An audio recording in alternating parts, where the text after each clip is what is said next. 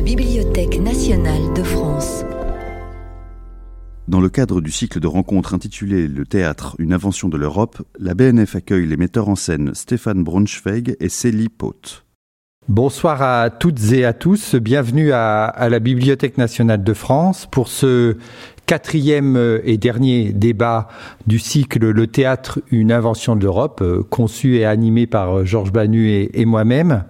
Pour ce, pour ce dernier rendez-vous, nous avons euh, intitulé le débat L'Europe, le théâtre en partage, répertoire d'hier et d'aujourd'hui. Nous allons explorer ce thème avec nos deux invités, euh, Célie Poth et Stéphane Braunschweig, que nous remercions très, très vivement d'être avec nous ce soir. Euh, euh, D'une part parce qu'ils ont, ils ont fait le voyage jusqu'à la BNF, qu'ils ont quitté leur, leur théâtre, qui sont parfois dans des situations mouvementées, n'est-ce pas Stéphane? Que Célie est venue de, de Besançon pour, pour nous rejoindre et que bien que nous soyons en ligne, c'est mieux et agréable de pouvoir débattre euh, en, en, en, chair et en os. Donc merci vraiment très sincèrement à, à vous deux.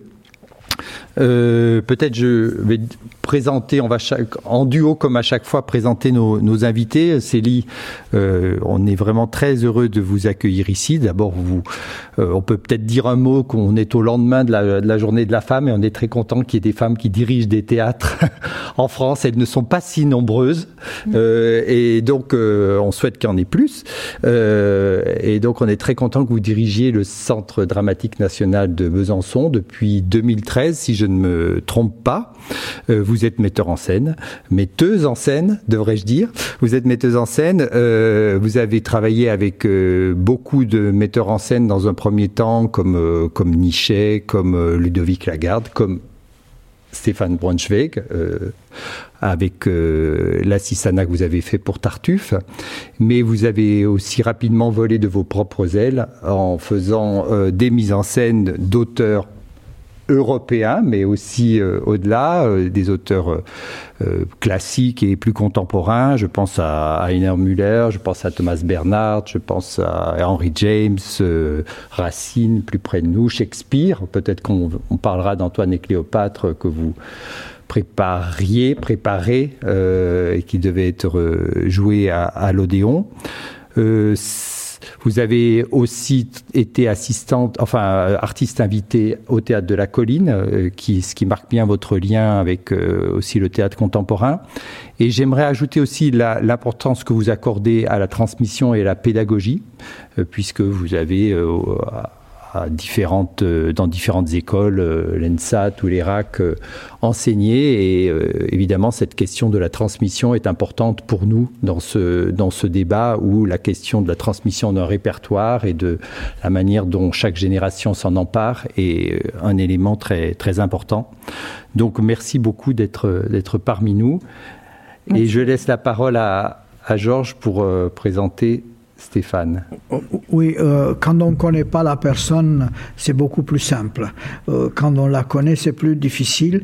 Euh, et moi, je me souviens, une des premières rencontres, c'est quand Stéphane, qui, voyageait entre l'école normale et Sancier où j'enseignais, il, était dans, une salle de, cours.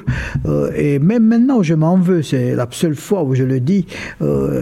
Tu m'as proposé de aller voir un spectacle quelque part en banlieue, c'est en Horvat, je pense. Et ça remonte loin, et moi, j'ai pas pu, et donc c'est un peu une sorte de, culpabilité euh, initiale euh, qui a été ensuite, euh, en quelque sorte, cicatrisée. Je pense aussi que ce qu'on peut dire, c'est que Stéphane s'est inscrit dans la lignée d'un grand metteur en scène dont j'ai partagé l'aventure à Chaillot, Antoine Vitesse, euh, et qu'il y a une filiation de la mise en scène française euh, de Vitesse à, à, Stéphane, euh, que euh, lui, il a travaillé dans des situations diverses, en compagnie, ensuite directeur du Théâtre national de, de Strasbourg, qu'il a magnifiquement mis en valeur par les textes et par des collaborations avec les, les des artistes allemands. je trouve que le théâtre de le TNS à l'époque, il avait trouvé un équilibre qu'il n'avait pas depuis longtemps avant son arrivée. ensuite, il s'est imposé comme directeur du théâtre de la colline et maintenant comme directeur du théâtre de, de l'Odéon. Euh, et je crois que l'Odéon, c'est la, la, la, place qui lui convient le mieux parce que c'est un lieu de, de, de, réflexion sur euh, la modernité et, et, à la, et, sur la mémoire. Donc, euh, Stéphane a signé des mises en scène remarquables que, que j'ai vues. certaines sont heureusement enregistré, euh, euh, une autre qui était euh, un chef-d'œuvre, malheureusement, je la garde moi ma mémoire, le conte d'hiver, mais le conte d'hiver s'est évanoui, c'est le propre du théâtre, et je crois que ce qu'on peut dire, c'est que c'est un auteur, un metteur en scène qui fait confiance aux auteurs et qui a visité, qui a visité le, le répertoire européen dans, dans toute sa variété. Euh, du euh, classicisme français euh, à Shakespeare, de Molière à, Ibsen. Donc c'est un vraiment quelqu'un qui a mis en valeur ce socle de l'identité européenne qui est le, le, le, répertoire, mais pas un répertoire muséifié, mais un répertoire plastique, un répertoire qui est euh, en quelque sorte un reflet de l'histoire de l'Europe, mais en même temps de, notre, de notre temps. Euh, je disais que peut-être euh, le répertoire peut être défini comme, une, comme un musée imaginaire de l'homme de théâtre européen, mais comme un musée imaginaire en mouvement, un musée imaginaire qui, dont les contours sont à redéfinir régulièrement par rapport à l'Orient où, le, théâtre est un, musée euh, immuable, valorisé pour cette euh, conservation parfaite, tandis que le, répertoire occidental est un répertoire à variation, euh, un répertoire fluide, un répertoire qu'on revisite pour faire le lien, et justement je crois que ce qui est le plus séduisant est dans le spectacle de Célie et de Stéphane, pour faire le lien entre deux durées, euh, la durée ancienne du, du, texte et l'immédiateté du, du, euh, du présent. Euh, je crois aussi que peut-être on pourra parler que le répertoire permet aux, aux, metteurs en scène de se situer au carrefour de, de l'ancien et de, du moderne, que je crois que le carrefour est la position la plus riche, mais qu'en même temps, le répertoire euh, permet aux, metteurs en scène une revisitation autobiographique, si on peut dire. Euh, Streller disait euh, euh, J'ai fait une première fois la cerisée, je la refais maintenant pour la faire mieux et pour répondre à mon propre changement. Euh, donc, en me préparant un peu pour la rencontre, j'ai lu par hasard un, un, article sur une essayiste américaine Viviane Gornick, qui a écrit un, essai qui s'appelle Les Inépuisables. Euh, je l'ai lu et elle, elle, en tant que lectrice, euh, parle justement du plaisir de la relecture, de la, relecture, et il dit J'espère vivre assez longtemps pour relire à nouveau ce livre. Donc, euh, euh, dans le, la rencontre que fait tout metteur en scène avec un texte, il y a ce plaisir de retrouvailles et en même temps de, de, découvertes. Euh, comment, à quoi ça correspond une, euh, un choix disons, de, de, ces textes représentatifs du répertoire que vous avez monté? Est-ce que c'est lié aussi à la distribution? Euh, Moi, j'ai posé une fois la question à, Peter Brook comment il a eu l'idée de monter le roi lire avec un roi lire qui avait 45 ans, et il m'a répondu d'une manière très concrète et très belle, parce que Paul Scofield, mon acteur préféré, avait 45 ans. donc, comment s'articule pour vous cette, euh, euh, ces motivations à la fois artistiques et artisanales dans le choix des textes que, que vous montez? Peut-être. Euh, alors, le choix des, œuvres, oui, c'est c'est souvent des, chemins, en fait. Hein. c'est souvent des.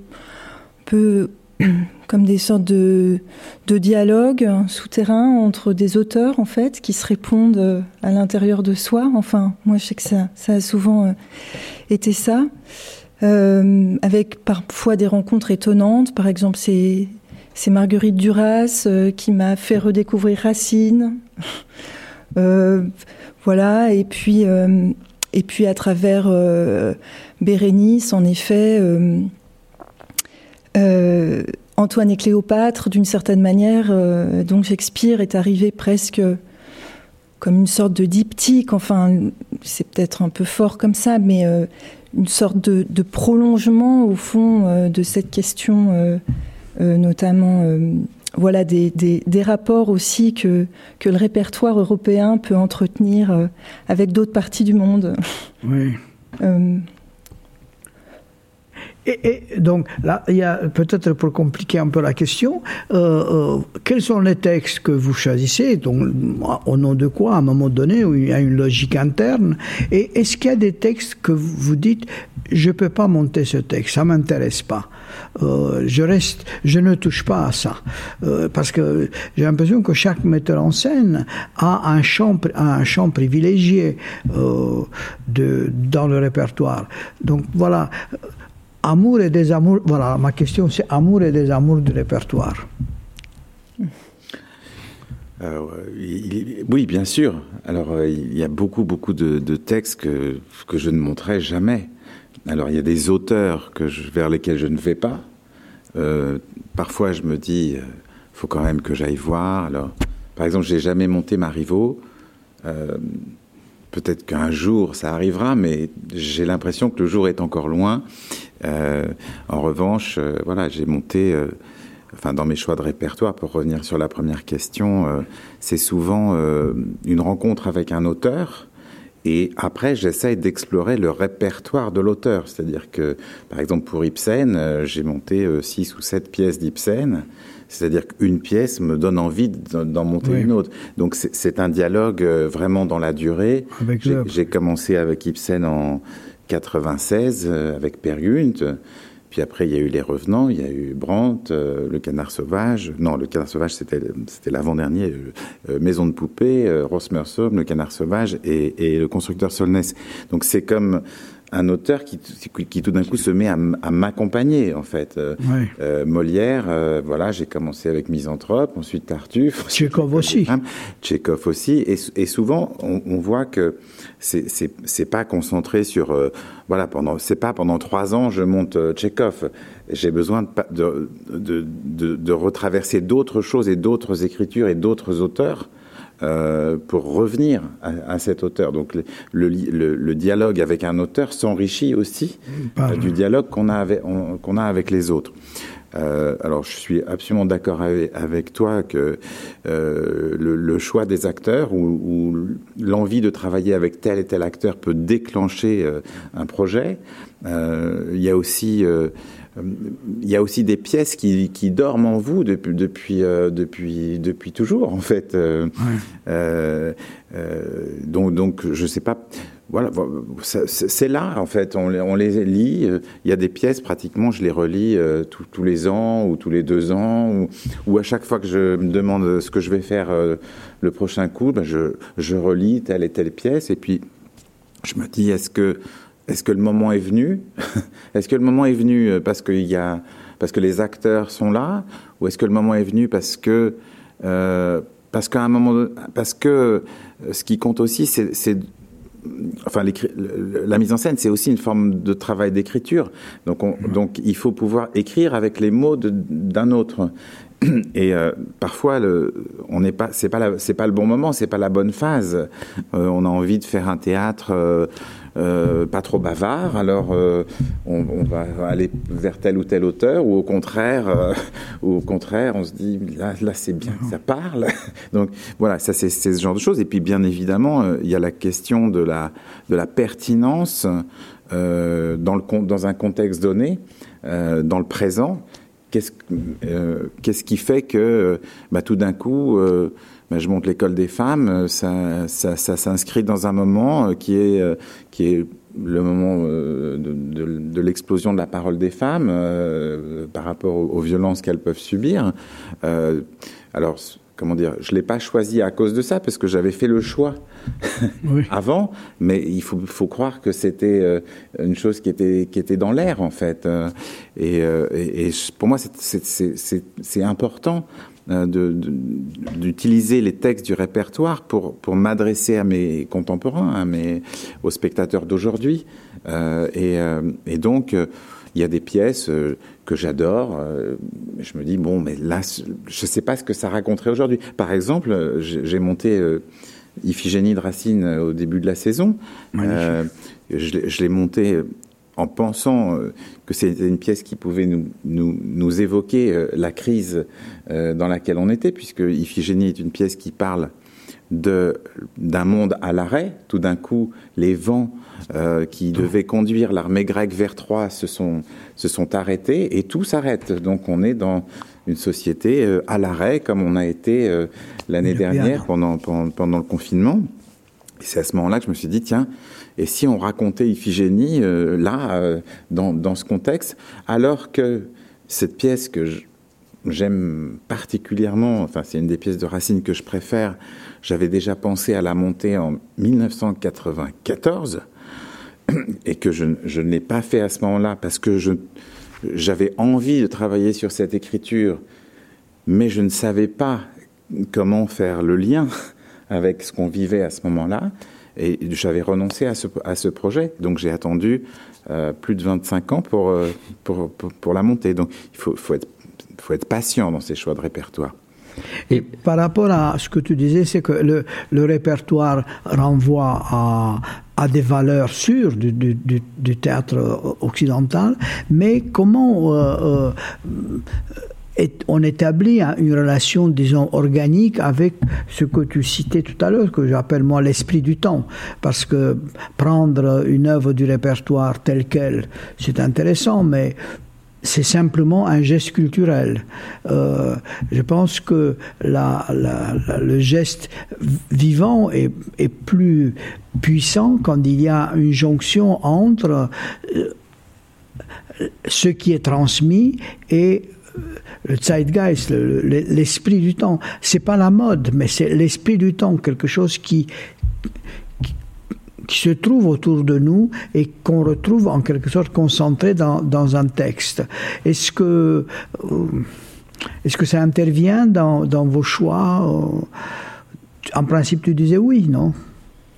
Euh, Oui, oui, complètement. Bien sûr, d'une manière à la fois, euh, je sais pas, oui, en, effet, poreuse absolument à ce qu'on vit et, en même temps euh, comment ça travaille à l'intérieur. Mais c'est vrai, par exemple, euh, qu'Antoine et Cléopâtre, là, il euh, y a quelque chose qui me semblait intéressant vraiment de, refaire en fait aujourd'hui cette espèce de chemin quand même extrêmement chaotique, extrêmement fou, extrêmement euh, passionnel, mais néanmoins cette sorte de, de, de rêve euh, euh, amoureux et politique en fait euh, qu'ils ont qu'ils entreprennent tous les deux euh, à travers euh, cette, cette, voilà cette manière de penser que que, que, que, que ces deux mondes Rome Alexandrie l'Orient l'Occident vont pouvoir d'une certaine manière réinventer une géopolitique, euh, une géopolitique euh, différente. Et oui, je trouvais que re... je, je suis pas sûre que c'était forcément euh, le, le, le, premier, comment dire, le premier souci de Shakespeare, mais que ça que quelque part, euh, ça nous repose cette question de se dire que si, euh, si au fond, euh, ils avaient gagné la bataille d'Axiom contre César, peut-être que le monde aujourd'hui serait pas serait pas tout à fait le même. Enfin voilà, de pouvoir refaire cette histoire dans le monde qu'on vit, bien sûr aujourd'hui. voilà, ça, ça, ça traverse, bien sûr que ça traverse, ouais. Et le, les textes, Stéphane, tu traduis souvent les textes que tu, tu, mets en scène.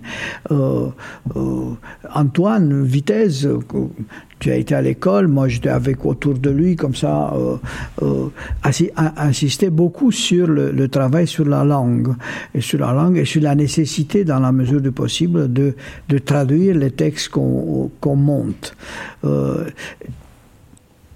Euh, tu as besoin d'une langue qui passe par toi euh, plutôt qu'une langue euh, de traducteur, disons. Alors, d'abord, je pense, comme devait le penser aussi Antoine, c'est que, en fait, les traductions, c'est quelque, ça vieillit plus vite que les textes. Oui.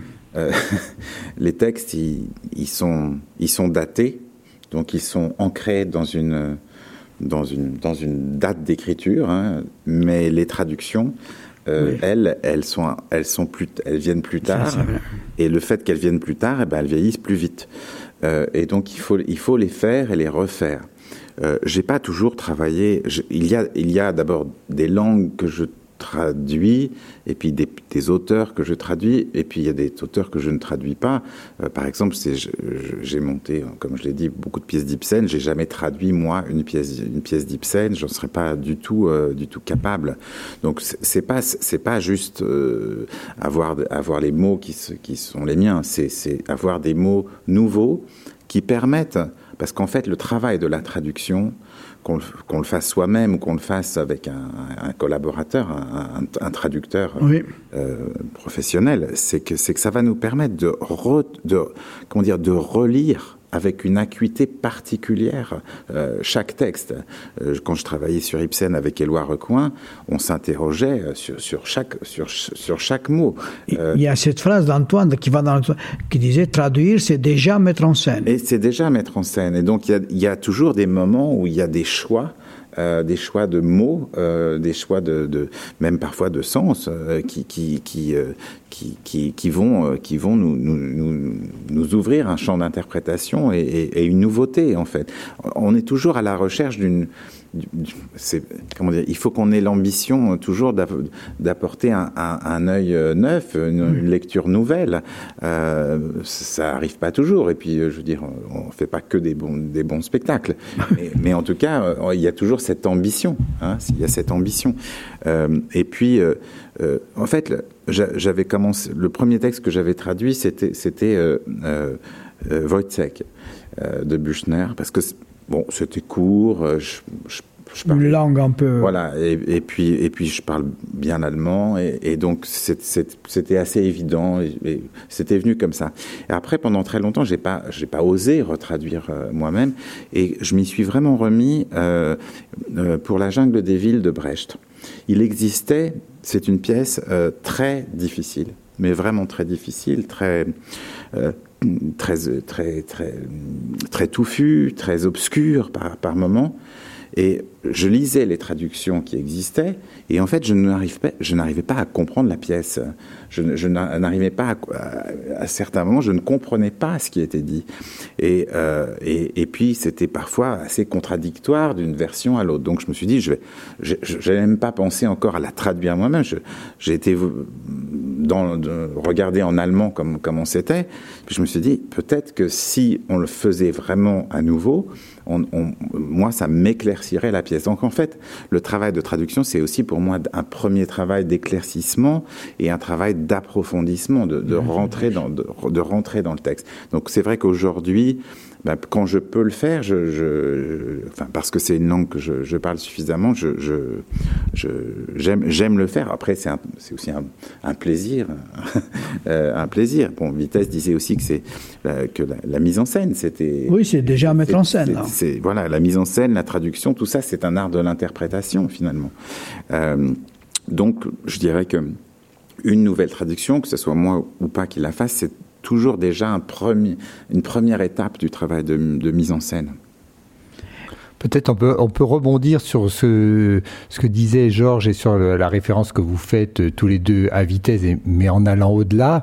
C'est qu'il me semble que dans le musée imaginaire, enfin, ce que j'aimerais savoir, si euh, s'inscrit non seulement un répertoire au sens de texte, mais aussi un répertoire de spectacles euh, qui seraient des spectacles euh, référents ou en, ou en, tout cas pas forcément des références à suivre, mais euh, qui feraient partie de la construction de votre propre imaginaire et du coup qui reviennent euh, peut-être en partie inconsciemment au moment où montant, montant Tartuffe ou montant Antoine et Cléopâtre, on se dit tiens, ah oui, j'avais vu ça et comment c'était euh, dans telle autre mise en scène, non pas pour l'imiter, mais pour euh, euh, éventuellement s'en distinguer. Est-ce qu'on peut dire que vous avez des spectacles qui font partie de votre imaginaire, de votre musée imaginaire du, du théâtre?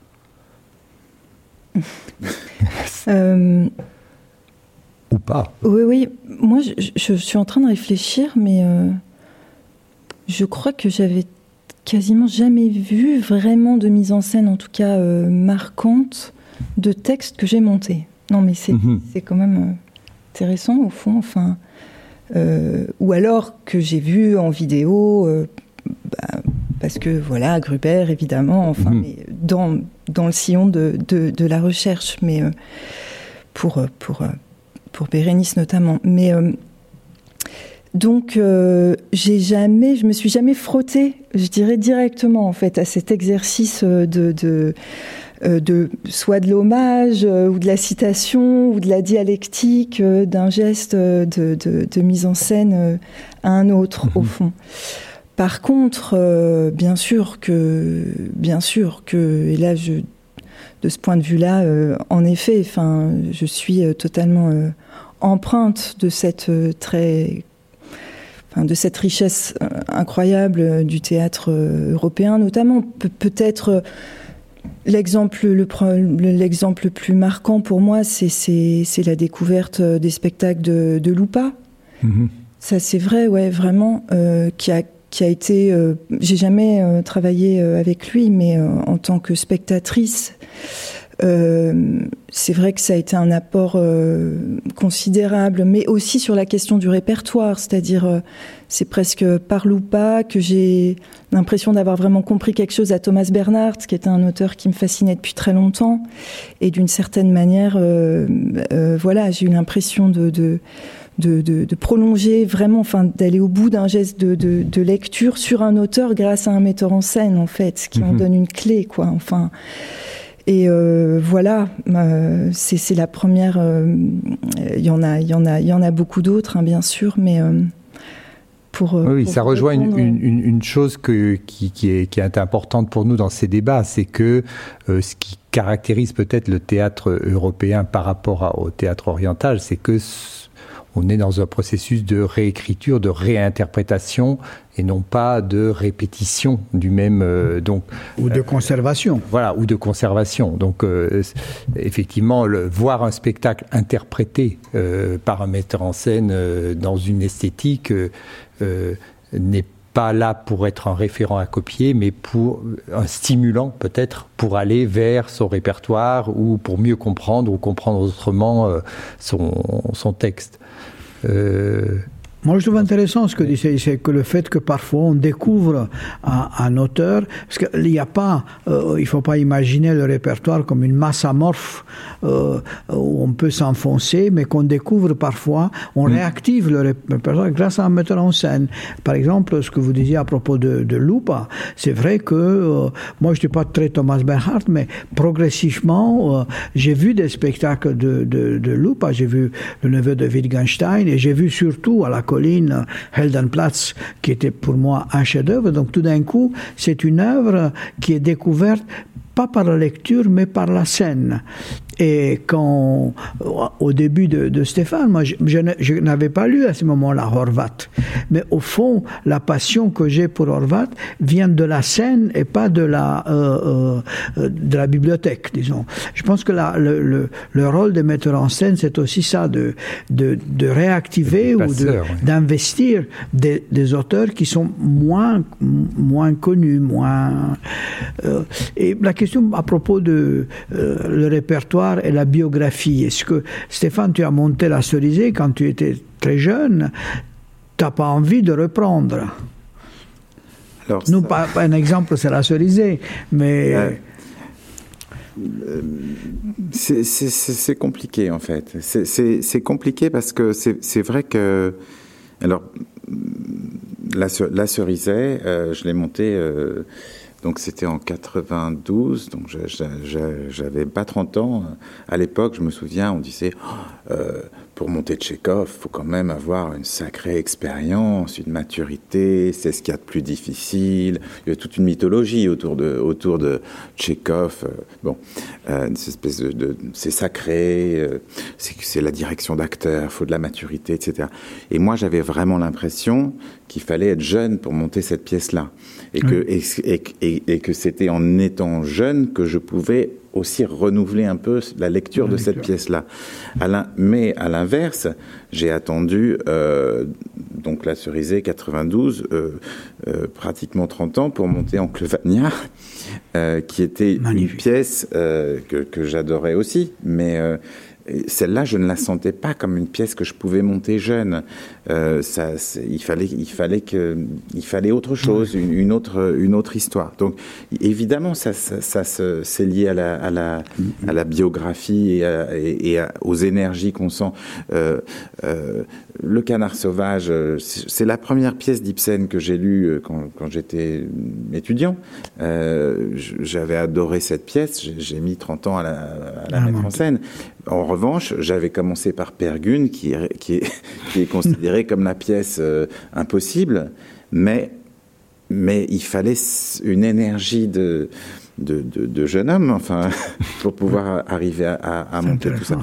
Alors, et puis, encore une fois, euh, ça s'inscrit dans, dans, des moments donnés. Pour revenir sur, sur votre question, c'est vrai que moi, j'ai une pratique de spectateur euh, ben, depuis, depuis que j'étais étudiant, enfin, euh, même un petit peu avant, mais, mais euh, et j'ai vu beaucoup, beaucoup de spectacles. Il y a beaucoup, beaucoup de spectacles que j'ai adorés.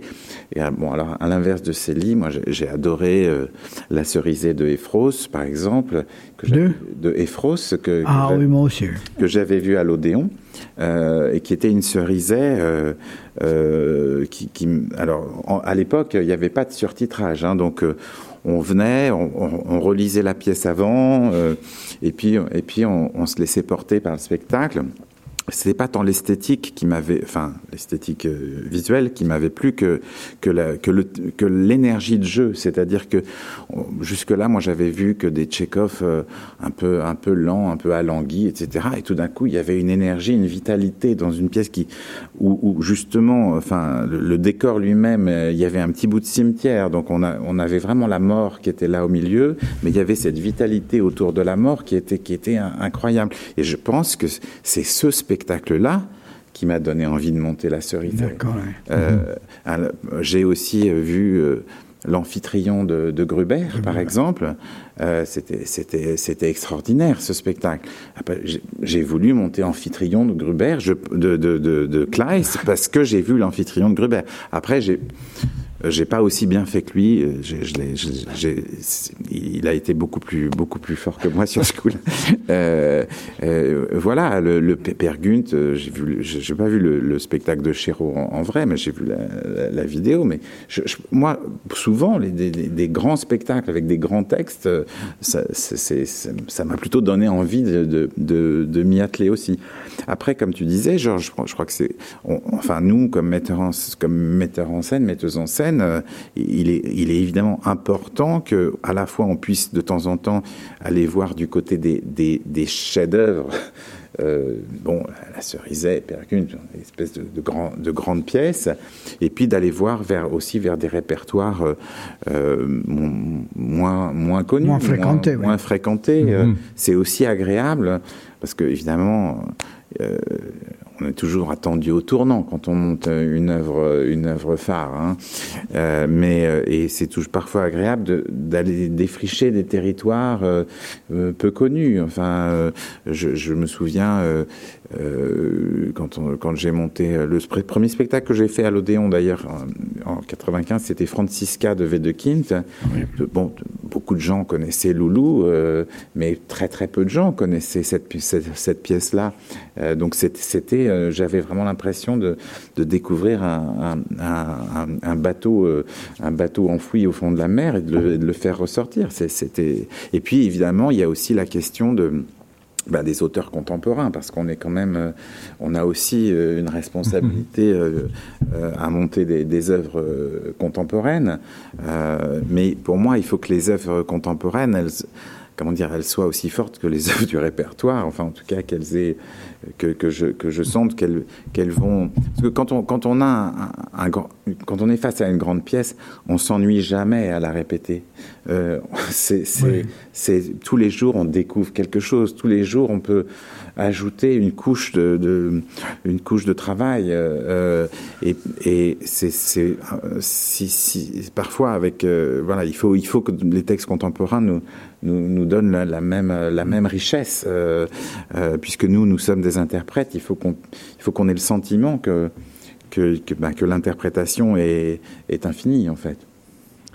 Célie, vous diriez la même chose sur le, le, le, texte contemporain Ça se choisit différemment du texte classique euh, on, on, Comment on, comment on fait son choix justement dans un parce que là on, a, on, on dirait qu'on n'a pas la garantie qu'on est dans le répertoire on le constitue le répertoire à ce moment-là mm -hmm. euh, dans vos, dans vos expériences euh, vous avez euh, ben moi je sais que ça m'est rarement arrivé à vrai dire de monter euh, un auteur vivant mais quand même une fois euh, vraiment. Et, euh, c'était euh, d'ailleurs une découverte qu'on avait faite au théâtre de la colline en, comité de lecture. Pièce de Sarah Berthiaume une jeune autrice euh, québécoise. Et euh, oui c'était enfin je sais pas comment dire euh, ça s'est imposé quoi d'une manière euh, euh, d'une manière très très très très aiguë en fait. Euh, euh, c'est un grand texte en fait. Enfin je sais pas si c'est un chef d'oeuvre qui, qui, qui, passera euh, les siècles mais euh, en tout cas euh, euh, vraiment enfin la la, ouais à, la fois la profondeur humaine et euh, Et là aussi, euh, la mouvance de la géographie et la manière dont l'œuvre euh, rencontrait l'époque vraiment profondément euh, euh, sur la question amérindienne notamment. Enfin, c'était voilà. Mais euh, euh, je sais pas euh, voilà je sais Mhm. pas comment Je voudrais rajouter. c'est des c'est des ouais, vas-y Stéphane pardon. Non, je pas... non non non je t'en prie je réfléchis en même temps vas-y Euh, moi, dans mon rapport au, contemporain, en fait, c'est un peu le même type de rapport que j'ai avec les autres auteurs, enfin, sauf que je peux discuter avec eux et que c'est quand même très agréable de pouvoir leur demander euh, mais là, tu as, as voulu dire quoi? Euh, Mais euh, c'est aussi un rapport avec un auteur, enfin, c'est-à-dire que moi, j'ai monté relativement peu de contemporains jusqu'à ma rencontre avec Arne Ligre, ouais. qui est un auteur norvégien euh, qui, a, qui est un petit peu plus jeune que moi, mais qui, est, voilà, qui écrit depuis une vingtaine d'années. Et je, je ne sais pas si, si je, enfin, je crois que quand j'ai lu la première pièce d'Arne Ligre, j'ai pas, j'ai pas encore pensé cette pièce, je peux la monter. C'est en lisant quatre, cinq pièces de lui que j'ai mmh. découvert l'auteur. Mmh. En fait, et parfois, parfois, c'est et, et à partir du moment où j'ai découvert l'auteur, j'ai eu envie de tout monter. Euh, et, et aujourd'hui, euh, euh, voilà, s'il si, si oui, écrit je, une nouvelle pièce, je, je, pratique pratiquement, je, je la monte. Oui, oui. Enfin, en tout cas, si, si je peux, si ça, ça peut s'inscrire dans le programme du théâtre dans lequel je, je, je travaille. C'est-à-dire que là aussi, c'est un dialogue mm -hmm. euh, avec une écriture. Euh. Moi, je pense, je pense qu'en fait, quand on, quand on est metteur en scène, on monte pas qu'une pièce d'un auteur. On, on, on, monte plein, de, on, on monte un paysage, on monte un, on monte un on monte un univers en fait. Mmh. Donc euh, c'est un univers euh, thématique, un univers biographique, c'est un, un, un, univers d'écriture et, quand on met le pied dedans, ben Enfin, moi, voilà, je, monte une pièce de ligue, j'ai envie déjà de monter la suivante, en fait. J'ai pas envie de m'arrêter. Euh. Et ça, et ça, ça c'est important, en fait. Donc, euh, voilà, c'est. En fait, on, le, dire qu'on monte une pièce, c'est toujours réducteur c'est vraiment toujours réducteur. C'est peut-être, c'est sans doute pour ça que voilà, j'ai monté plusieurs Pirandello et que je, retourne à Pirandello et, et, que, je, et que je, continue l'exploration et le dialogue avec les auteurs. Plus, les auteurs sont presque plus importants que les pièces. Les pièces, c'est les supports pour être en dialogue avec les auteurs. le sens, Et une chose qui, à propos du, répertoire, bien entendu, mais euh, quelle est la place qu'occupe le répertoire dans la politique euh, ou dans le de programmation de quelqu'un qui dirige l'Odéon, quelqu'un qui dirige le centre dramatique de Besançon. Est-ce qu'il y a une priorité accordée au, euh, répertoire? Est-ce qu'il y a une logique dans, dans, les programmes qui privilégient le répertoire euh, ou finalement le programme se fait en fonction des, des envies, des désirs des invités bon, écoute, je te laisserai euh, mais, euh, finir la question du théâtre de l'Europe, n'est-ce pas? Mais euh, non, sincèrement, je ne peux pas dire que, que, ce soit une priorité. Le répertoire, enfin, je ne sais pas ce que vous entendez par répertoire, le grand répertoire classique. Le grand répertoire, non, mais parce que, enfin, je pense qu'une programmation de théâtre aujourd'hui, elle est elle est connectée avec le théâtre euh, qui s'invente et euh, la place du répertoire, euh, en tout cas en tant que théâtre de texte monté par un ou une metteuse en scène avec une distribution, enfin voilà, qui, qui comment dire, voilà, c'est, ce sont des gestes pas rares mais assez minoritaires en fait. Donc, euh, ça serait, ça serait en décalage, je pense, de prioriser euh, que des démarches euh, comme celle-ci aujourd'hui. Donc, donc, mais par contre, par contre, oui. Enfin, il n'empêche que, que, que c'est quand même important pour moi, oui, bien sûr, que que que, que, que chaque saison une ou deux grandes pièces euh, du répertoire euh, soient, soit là. Mais je dirais que au, au-delà au-delà voilà du, du, du, modèle comme ça de monter des, grands textes, je, trouve que le, le répertoire en fait est présent de beaucoup de manières hein, à travers le théâtre contemporain, à travers des gestes euh, d'auteurs, d'autrices contemporaines, des, des démarches plus, plus, plus, plus subjective, plus créatrice, euh, même plus documentaire. Enfin, souvent le, le, le répertoire ou, ou, en tout cas les textes, les auteurs euh, peuvent être aussi euh, présents. Ce socle-là, enfin, ce, ce, ce, ce grand socle, je dirais il est, il est parfois présent dans des, dans, dans des gestes, euh, je sais pas, sous forme de, de, particules, euh, sous forme où, je sais pas, euh, comme, comme Muller disait par exemple quand il, quand il fait quartet avec les liaisons dangereuses. Enfin, il, il, avale pour, pour, pour en faire autre chose et, et bah, je sais pas, je pense bien sûr à, Thiago Rodriguez que vous avez reçu récemment. Enfin, la, la, manière dont, dont, Thiago Rodriguez vraiment voilà, euh, fait sien, enfin je pense à Sopro, un spectacle comme ça, euh, à quel point, euh, voilà, enfin, Racine, Tchekhov sont, sont, là comme des, comme, comme des poumons, enfin, même si les pièces sont pas, voilà, dans leur intégralité ou, ou différemment, je pense au par exemple au travail de Séverine Chavrier sur euh, quand elle monte alors Bernard c'est pas le grand répertoire mais enfin quand même très grand mhm. auteur euh, encore une fois bon bref mais euh, quand elle fait nous sommes repus et pas repentis et co co comment enfin là aussi quoi co comment les comment les œuvres peuvent être à la fois extrêmement présentes même quand elles sont dynamitées et peut-être euh, mmh. même réinventées, enfin, je sais pas comment dire, et comment ce, ce, ce dialogue peut se poursuivre vraiment d'une manière euh, je trouve parfois très profonde dans des gestes euh, qui peuvent apparaître euh, soit destructeurs, soit euh, citationnels, enfin, voilà. J'étais très intrigué par un des spectacles qu'on n'a pas vu de, de, cette saison, mais j'espère qu'on le verra, qui s'appelle Poquelin 2, si je me trompe pas, c'est ça, euh, le TG Stan sans parents de Molière, qui était programmé euh, au, CDN à, Besançon, euh, et donc qui est un mélange, si je comprends bien, de deux pièces de Molière, euh, et là, je trouve que c'est très. Alors là, pour le coup, on est dans le répertoire, euh, on va dire euh, le plus le plus répertoire, et avec des, une troupe qui, qui risque de le dynamiter. ça ça m'a beaucoup intrigué de voir ça. J'imagine que ça vous a aussi. Bah, malheureusement, le... on l'a pas encore vu. Voilà. Mais c'est imminent. Normalement, on arrive à le reporter en, en juillet. En juillet prochain. Oui. Donc il faut aller à Besançon euh, en juillet. Au mois de juillet, oui, La programmation va se prolonger euh, jusqu'au 15 juillet. D'accord.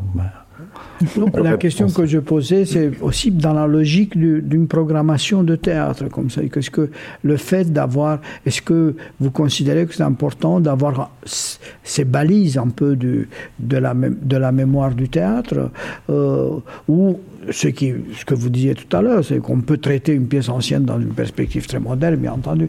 Mais est-ce que euh, pour, pour les scolaires, c'est la question. Est-ce que le répertoire est, la, la, poutre maîtresse Que les, gens viennent, sont avec les, profs, et c'est une sorte de, de, leçon d'histoire du théâtre en acte. Est-ce que vous, vous pensez à cet aspect de, de la programmation théâtrale. Bah oui, je pense que que c'est nécessaire que les, les, les, grands théâtres, enfin les, théâtres publics euh, euh, continuent de montrer euh, les auteurs que les, les, enfants apprennent à l'école. Enfin, rien, rien de mieux pour comprendre une pièce de Molière que de la voir avant, avant de la lire. C'est dur à lire. si, si, on, si on, moi, je me, je me souviens quand ma fille étudiait l'illusion comique et, et, que j'avais pas lu ça depuis très longtemps. J'ai été lire c'est d'une difficulté. La, langue de Corneille dans l'illusion comique, c'est, c'est, je, m'y suis surpris, mais je, vers à vers pendant des heures pour essayer de comprendre ce qui était dit. Alors que bon, bah, quand on voit l'illusion comique de Streller, bah, ça, passe un peu plus comme une lettre à la poste. Euh, donc, donc euh, évidemment, moi je trouve que c'est très important que les, que, que les grands classiques qu'on, étudie, Molière, Shakespeare, euh, mais aussi qu'on puisse aussi revisiter les, les pièces grecques. Enfin, je, c'est quand même les pièces grecques qui sont la, matrice, la matrice euh, du théâtre européen. Donc euh, c'est aussi important qu'on puisse les, voir, les retraverser, euh, à la fois par les, thématiques qu'elles nous, qu'elle nous, nous posent. Je, je, me souviens m'être dit finalement moi, je suis plutôt, un metteur en scène qui s'intéresse aux questions, euh, je dirais, existentielles. Donc, euh, plus qu'aux questions strictement politiques ou sociales, c'est plutôt les questions existentielles qui m'intéressent.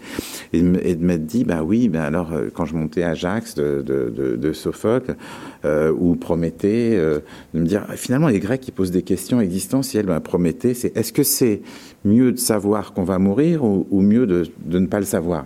Ça, c'est une question qui, qui m'intéresse. Est-ce que c'est mieux de vivre en, le sachant ou sans le savoir? Puisque Prométhée, il donne, le, il donne le feu aux hommes et ce, faisant, en fait, il leur donne la, conscience de la mortalité.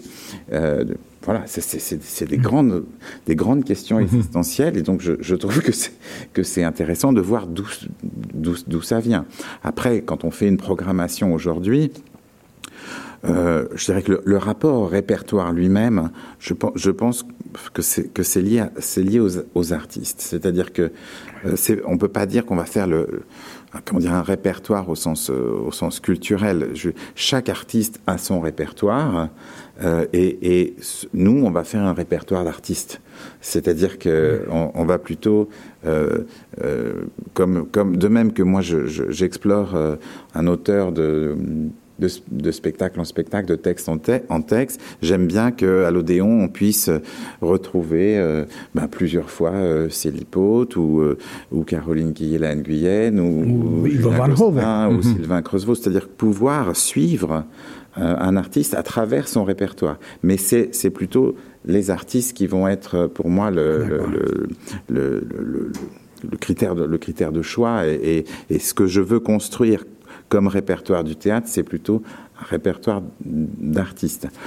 Et puis, et puis comme le disait Célie à juste titre, aujourd'hui, la, plus grande majorité des spectacles sont des spectacles qui ne sont plus faits comme nous les faisons, euh, euh, c'est-à-dire euh, on prend un texte et puis on l'interprète. On est beaucoup plus dans une logique d'écriture de plateau qui peut s'appuyer ou non sur un texte préexistant, mais où on a des metteurs en scène qui se positionnent plus de manière individuelle ou collective comme eux-mêmes des auteurs. Donc, donc, donc aujourd'hui, il faut donner une grande place à ça parce que c'est c'est c'est une tendance dominante. Euh, euh, et, du coup, bah, ça, corrobore encore aussi l'idée d'un répertoire d'artistes. Pardon. Pardon. Juste, euh, est-ce que ça change quelque chose d'être, d'avoir au fronton de son théâtre au théâtre de l'Europe? Ou, pas Alors, alors d'abord, c'est une mission. C'est-à-dire que on, a, on a bien sûr à programmer euh, et à, voir beaucoup de spectacles en Europe. On a programmé, enfin la mission que la, telle que moi je, me la donne, c'est à la fois de pouvoir présenter euh, régulièrement des, grands noms du théâtre européen. Donc on a beaucoup présenté euh, Lupa ou Ostelmayer, ou Warlikowski. et, et, en même temps, on doit aussi regarder les nouveaux artistes. Mmh. Et, et, on s'est beaucoup euh, comment dire, attelé avec euh, le programmateur Didier Juillard à, à, à, présenter des spectacles de jeunes metteurs en scène européens. Euh, je, je, je, pense à ces trois sœurs de, de Kouliabine, qui était, mhm. qui était un, spectacle magnifique. Je pense à, à, Simon Stone, je pense à, Alexander Zeldin, qui est notre nouvel artiste associé, qui est un jeune auteur, metteur en scène britannique. Donc, et euh, je pense aussi à des, à des artistes qui sont pas forcément tout jeunes, mais qui sont, qui sont euh, atypiques, comme Daria De Florian et, Antonio Tagliarini. Donc on, essaye d'ouvrir et, moi, ma culture théâtrale, je, l'ai faite à l'Odéon. C'est-à-dire, j'ai vu tellement de spectacles européens à l'Odéon. Et, je, peux dire que, souvent, les spectacles que j'ai vus en langue étrangère m'ont plus marqué que. C'est pas parce qu'ils étaient mieux, euh, que, ceux des, des artistes français, c'est simplement ils, me décalaient, ils me, ils me projetaient dans un autre, dans une autre façon de faire, dans une autre tradition de jeu, dans une autre, dans d'autres esthétiques. Et je trouve que c'est ça m'a énormément nourri, énormément influencé. Mmh. Euh, de même que quand j'ai fait beaucoup de spectacles à l'étranger avec des acteurs euh, étrangers, ça m'a aussi nourri mmh. quand je suis revenu pour travailler. J'ai changé parfois ma façon de travailler avec les acteurs français euh, une, après être revenu d'avoir travaillé avec des, avec des, avec des, des Allemands, des Italiens ou, mhm. des Russes. Je, je crois que c'est fondamental, en fait. Donc, quand, quand Georges disait euh, je suis à ma bonne place, je sais aussi ce que, ce que je ressens. C'est-à-dire, moi, j'ai l'impression qu'on a besoin de, de, de, faire tomber toutes ces frontières euh, pour, pour, euh, pour se laisser euh, euh contaminer. J'emploie le, mot malgré, malgré la présence d'un virus pas très sympathique en ce moment, mais pas par, euh, par euh, le, théâtre dans sa, dans sa variété, dans sa, dans sa diversité. Alors bien sûr, Théâtre de l'Europe, euh, aujourd'hui, ça ne veut pas dire qu'on doit être concentré sur l'Europe. Je, je, crois aussi qu'on a aussi besoin du rapport avec, avec l'Orient, avec l'Amérique du Sud, avec, avec l'Afrique. on ne peut plus penser euh, euh, européocentré. Il faut, mhm. il faut que le théâtre de l'Europe il se réinvente aussi avec euh, des pratiques qui viennent, euh, qui viennent de, de, de beaucoup plus loin. Et en tout cas, cette saison où, on ne peut pas jouer, c'était une saison qu'on avait repensée euh, à cause de, de, la crise du Covid. On avait pratiquement fait disparaître tous les spectacles européens parce qu'on savait qu'on ne pourrait pas les jouer mm. et que c'était trop trop compliqué. Donc mm. donc c'est j'attends j'attends bien sûr la réouverture des lieux, mais j'attends aussi de pouvoir faire revenir euh, des artistes européens. Je, je crois que c'est enfin c'est vraiment forme, une mission. Euh, il y a une forme euh, de spectacle tout à fait tout à fait européenne, uniquement européenne, c'est l'opéra. Euh, donc, je ne sais pas si Célie, vous avez mis en scène des opéras. Une fois, oui. Euh, et Stéphane, tu en as mis beaucoup. Euh, quelle est la, la relation d'un metteur en scène avec avec ces opéras qui sont presque plus figés, en quelque sorte, du point de vue mémoriel, que, le texte du répertoire? Euh, comment l'injection du contemporain euh, s'opère pour toi parce que moi, ce que j'ai aimé dans ce que j'ai vu de, de, de, de, toi, de Yanoufa, Fidelio, ce sont des spectacles qui ne sont pas résolument moderne ou, agressivement moderne. Donc je, me, je te pose la question, comment tu gères ce rapport entre une forme réputée ancienne euh, et, euh, disons, les, les quêtes d'un metteur en scène moderne alors, pour le coup, euh, les maisons d'opéra fonctionnent vraiment avec l'idée du répertoire. Donc, on, va en général, enfin, souvent dans les maisons d'opéra, on, choisit de présenter telle et telle œuvre. Alors, il y a des, des œuvres très connues, des œuvres un peu moins connues, parfois rarement un opéra contemporain. Euh, et puis ensuite, on va chercher les metteurs en scène. Donc on est vraiment dans cette logique du répertoire euh, culturel euh, dans lequel le, metteur en scène va, va apporter son, son, son, son geste, son, geste d'interprétation ou de renouvellement. C'est et, et, par rapport à ce que vous disiez tout à l'heure, c'est vrai que moi, quand je, alors quand je monte un opéra je vais aller regarder beaucoup de mise en scène. Hein. Mhm. On a, on a les, DVD, etc. Je, sens que c'est quand même nécessaire de comprendre si ma porte d'entrée, est-ce qu'elle a déjà été explorée? Enfin, je veux dire, je, trouve aussi que c'est presque une responsabilité de se dire, bon, euh, c'est quand même des budgets euh, importants. Euh, on n'est pas là pour refaire la même chose que ce, que ce qui a déjà été fait. Sinon, sinon voilà, c'est presque, une, presque une responsabilité éthique. Donc, donc je, je, vais comme, je vais aller voir beaucoup de, de spectacles. Après, c'est c'est pas tellement différent pour moi d'une pièce de théâtre. Je, bien sûr, on va être, ça va être plus compliqué de se dire, euh, euh, voilà, je sais pas, le Canard sauvage, quand je l'ai quand je l'ai mis en scène, j'ai complètement euh, reconstruit, coupé le premier acte que je trouvais que je, que je trouvais plus, plus faible théâtralement. Et donc, j'ai voulu faire une sorte de compression du premier acte. Je peux pas faire ça à l'opéra. Je veux dire, il y a des, il y a des morceaux parfois qu'on peut couper, euh, des choses qui ont été ajoutées après coup dans une œuvre. On, on, y a, y a, on peut jouer avec plus quelques versions d'une partition, mais on peut, on n'a pas la, le, loisir d'adapter. Hein. Donc ça, c'est ça, c'est un truc. On a, on a moins ce, voilà, cette, cette possibilité. Donc, donc, euh, on va chercher. Euh, souvent, quand j'écoute une œuvre, bon, je me dis bon, bah ça, j'ai quand même pas mal de contraintes. Où est-ce, où est-ce que je, où est-ce que je peux euh, trouver de la liberté? Euh, mm. Par exemple, et, et, et, parfois la liberté, elle vient, euh, elle vient euh, dans, dans l'écoute d'un petit interlude musical, où, où, tout d'un coup il n'y a pas de scène, c'est une introduction musicale. Donc, donc, je cherche l'endroit où, où, je vais pouvoir mm. glisser, voilà, glisser mon, mon regard sur l'œuvre sans être bloqué par, le, par, la, par les conventions, par les conventions du genre il, faut, il faut arriver à sortir des, conventions du, genre. Tu parlais de, de Yenoufa. Euh, c'est un chef-d'œuvre. Euh, le, tout début, c'est le tout début. Euh, il y a une toute petite, toute petite introduction musicale, mais cette, cette petite introduction musicale où il y a un, un, ostinato euh, comme ça qui, qui, qui, évoque en fait, qui m'a tout de suite évoqué la, la roue du, du, moulin. Ça se passe chez, dans une famille de meuniers, hein.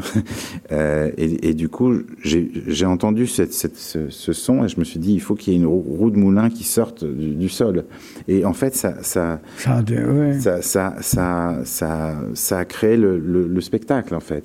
Donc c'est, il faut, en fait, il faut simplement, euh, il faut se laisser euh, inspirer par la musique. C'est ça, ça c'est fondamental. Parce que si on se laisse, euh, si on se laisse trop prendre par le livret, souvent, on, bah, on, va être, on va être coincé dans, dans les, dans les conventions. C'est la musique qui vous donne la liberté. Alors, on, malheureusement, on sent que la conversation pourrait durer, mais euh, on va bientôt toucher à la fin de notre, de notre débat. Peut-être un, mot, Célis, justement, pour, euh, sur la question de la programmation. ce n'est pas euh, le centre dramatique de, Besançon n'a pas dans ses missions l'Europe, mais euh, j'imagine que cette euh, ouverture à des artistes qui sont pas simplement des artistes français, mais des artistes qui viennent de, partout, elle vous préoccupe aussi. Euh, voilà, quelle place vous leur faites dans votre programmation? Est-ce que c'est un, une chose importante que d'avoir des artistes qui viennent d'ailleurs? Est-ce que c'est le hasard des, des rencontres et des, et des choix qui, artistiques qui, font qu'il y a cette diversité? Euh, Oui, bah, le répertoire, enfin plutôt les, les, les, artistes ou le, euh, européens sont, sont, ont fait un grand travail pour, que, pour pouvoir accueillir vraiment euh, voilà, enfin, ces, ces diversités de formes qui nous, qui, nous, qui nous constituent tellement.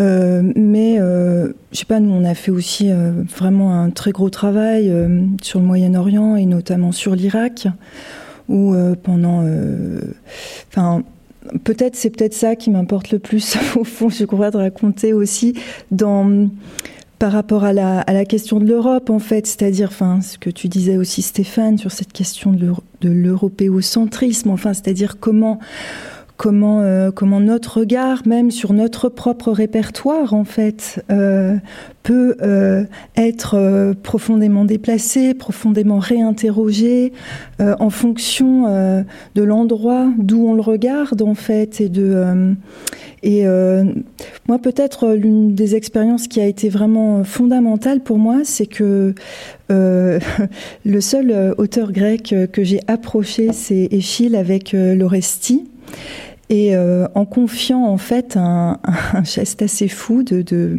quasiment de double mise en scène euh, à un auteur, à un metteur en scène, euh, auteur aussi d'ailleurs irakien, qui s'appelle Aïssam Abderrazak, et avec qui on a, on a, on a bâti pendant presque quatre ans euh, une aventure complètement folle euh, autour de l'Orestie, euh, entre donc une troupe irakienne, une troupe française, entre des résidences à Bagdad, à Besançon, au Mans, au théâtre du Radeau aussi, qui nous avait beaucoup accompagnés.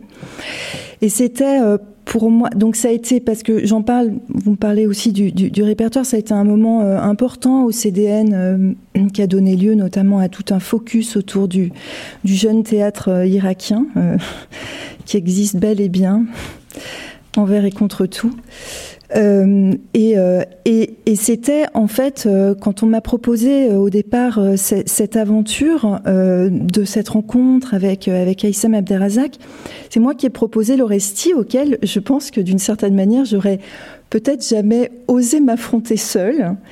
Et et en fait cette cette pensée comme ça du, du sorte vraiment d'œuvre socle absolue du, du, du, répertoire européen, comme si j'avais un, immense besoin euh, de la partager. Euh, là, vraiment, euh, voilà, des, des, des, des, des deux bouts de la Méditerranée, enfin, en, tout cas, de, de, de, de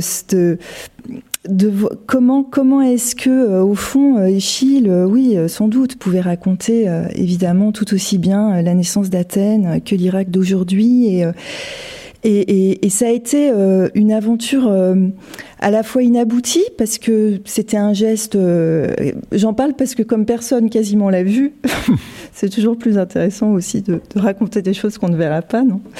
Mais là.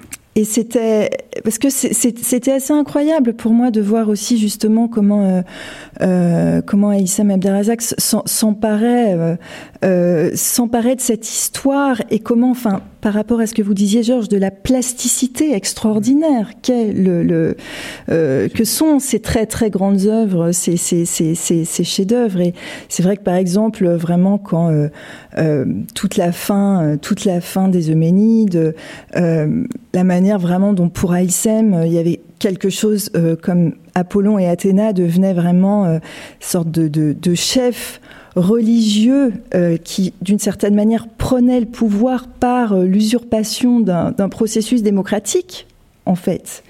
Mais c'était complètement fou en fait, quelque part enfin fou non mais parce que justement mais je veux dire jamais j'aurais pu jamais euh, d'une certaine manière j'aurais pu voilà penser une telle dramaturgie. Et, euh, et, la, enfin voilà, je, trouvais que c'était, que c'était, euh, enfin pour moi ça a été un geste assez fondateur en fait, je dois dire, euh, et aussi sur sur les questions que nous posent euh, justement ces, ces, ces regards partagés. Oui, sur sur un répertoire qui qui évidemment nous constitue mais mais mais pas que nous du tout en fait.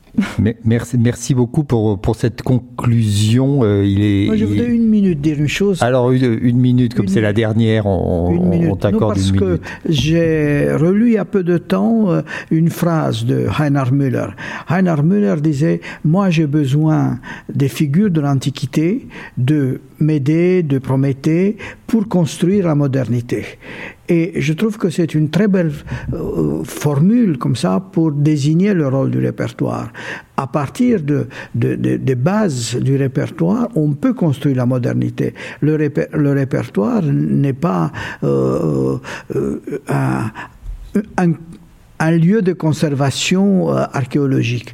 Le répertoire est quelque chose de vivant, de, mouvant, et comme disait Stéphane aussi, le répertoire renvoie renvoie aux, Grecs, euh, dont nous sommes les héritiers, euh, et les déclinaisons auxquelles nous assistons, la preuve, les textes extraordinaires de, de, de, de Heinrich Müller attestent la possibilité de conjuguer deux durées, le passé très ancien avec le présent euh, immédiat.